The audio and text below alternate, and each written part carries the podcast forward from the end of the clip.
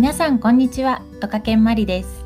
子育て支援をしたり SDGs の一環でジェンダー教育の絵本を書いたり子ども起業家を育てるハッピードラボを運営しています。今日のテーマは解禁解禁賞は狙わないというテーマでお届けしていくんですが解禁賞ってあのわかります？休まないでずっとこう通うとかねずっとなんだ学校だったら通うだし会社とかだったら休まないでずっと出勤するとかこう休まないで続けることの奨励をした賞ですね なんですがちょっとあのそれをお伝えする前に昨日と同様でですねちょっと2点ほどお知らせをさせてください。えっと、ジェンダー教育の絵本を子どもたちへ届けるシルクハットでのクラウドファンディング残りあの10日を切りました。に20日まであちょうど10日ですね。現在レディー4と合わせると270冊の絵本をご購入いただいてまして本当にありがとうございます。えっと、私たちがまず一つの目標としている500冊という目標があるので、残り230冊となっています。ぜひ、あの、皆様の周りの方へも、えー、と、お伝えいただいて、あの、シルクハットのページ内から、えっと、無料でこう、制作途中の絵本を見ていただけるので、そこでぜひ、あの、見ていただけると嬉しいなと思います。で今の冊数を増やしてるとはあの決してみんなに買ってというわけではなくてあのいろいろな福祉養護施設だったりお子さんがいる施設だったり学校小学校ね小学校とかあと保育園とかそういう施設さんにあのどんどんギフトしていこうプレゼントしていこうっていう動きがあります。で実際にですね今あの直接寄贈先を選んでと絵本をプレゼントができるというリターンもございまして今沖縄兵庫北海道と追加をされています。で逆にねあの皆さんの周りでもぜひあのうちの施設にもという方いらっしゃいましたらあのどこだろうなホームページから問い合わせいただいてもいいですしあの私のえっと、Facebook でマリ手塚とアルファベットで調べていただけると、私のサイト、皆さん見れる感じで出てくると思いますので、そこでの直接 DM をくださっても結構です。一人でも多くのお子様に、えっと、絵本が届くことそしてあのジェンダーで悩む子どもの一人でも支えになれるなればと思っていますので 是非ご協力ください。あともう一つですね。2月12日明日明後日ですね、えっと、ハッピードシェアといってと日常をよりちょっとハッピーにするっていうためのあの笑顔を学ぶシェア会があります。であのそこではですねあのこれに出ると、えー、ぎゅーっと日頃なっている心がちょっと緩んで笑顔になれる隙を生み出せたりあとはこう最近笑ってないなーって思う方が なんかその笑ってないなーの日常を少し変えるきっかけになったりするような、まあ、あのちょっと知識的な内容もシェアしながら、もうとにかくみんなであの腹を抱えて笑おうみたいな回ですので、ぜひあのお気軽にご参加ください。で参加方法は、とベース、BASE ね、ベースのサイトで都会育児研究所とあの調べていただくと、と都会育児研究所のいろいろなこう商品が出てきます。で、その中のハピードシェアというものを購入していただけると、そのままあの詳細がまたメールなどで届くようになっております。気軽にポチッと押していただいてご参加ください。あさっての夜です。ぜひお待ちしております。でそんなわけでですね、今日は 10, 10回目のトカケンラジオ。えっと、疎開金賞は狙わないということなんですが、まあ、これはね賛否両論あるお話としてあの我が家の場合というので、まあ、毎回そうなんですけどねあくまでこのトカゲンラジオは我が家だったりあとトカゲンの運営しているハピードラボに来てる子どもたちとかねそういうところでこんなことを伝えてるよっていう話なのであの全然考え方が合わないっていう人もいていいと思います。それはそれであの各家庭とかね個人の考え方なので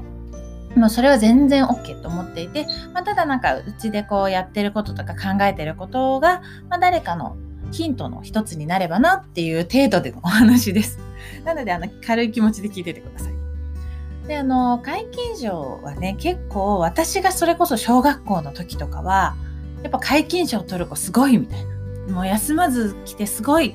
まあ、多少体調悪くても押してくるみたいなね そういう凄さをなんかあの取った子はわーって感じだったんですけど、まあ、確かに例えばその小学校だったら6年間とかあってその間1日も休まないで通うってやっぱり本当にすごいと思うんですよね。体調管理もそうだしそのやっぱねこう気持ちからくるいろいろなものもそうかもしれないしいや本当にすごいなって本当に称賛している私の中では。ですがじゃあ自分の子供にそれをもう是が非でもやらせるかって言ったら全然そんなことは私はなくてむしろあの皆勤賞にそんなにこう価値を見出していないんですよね。でそれあのあのあれ改めて言っておくと私が小学校取れなかったからとかそういうことで本当に全くなくって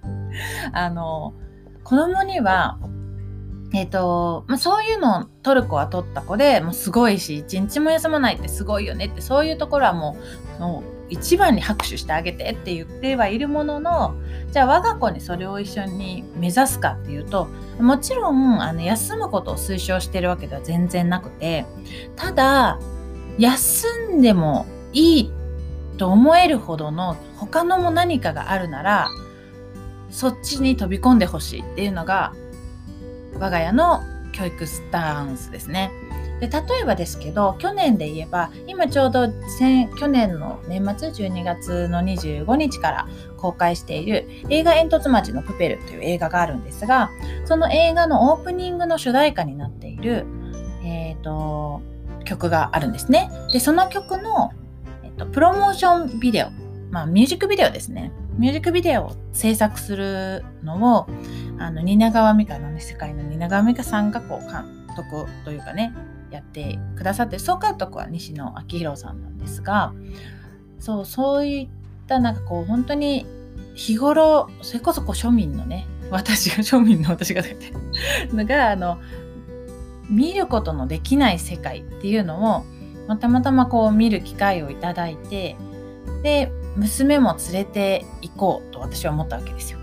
ただその撮影があの今神戸に住んでいて撮影は東京なので、まあ、行くとしたら学校を休まなきゃいけない平日だったのででその時にあの、まあ、学校を休ませるか休ませないかっていう選択が一つあると思うんですね行かせたいと思ったところで。でうちの場合はその休んでも行こうとしているものと、まあ、学校でその日一日こう身につけるいろいろな経験っていうのを、まあ、こう天秤にかけるわけじゃないんですけど学校で学ぶことも日々ねたく本当に大事なこと学んできてるしすごく私も学校大好き今子供たちが行ってる学校大好きなんですけどその学校に今日行かせるか。たでもこの2日間3日間を休んで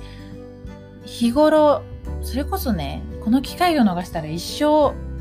経験できないかもしれないみたいな。そういう経験をするためにならもう遠慮なく休ませるかどっちかって言ったらもう我が家の場合迷わず後者で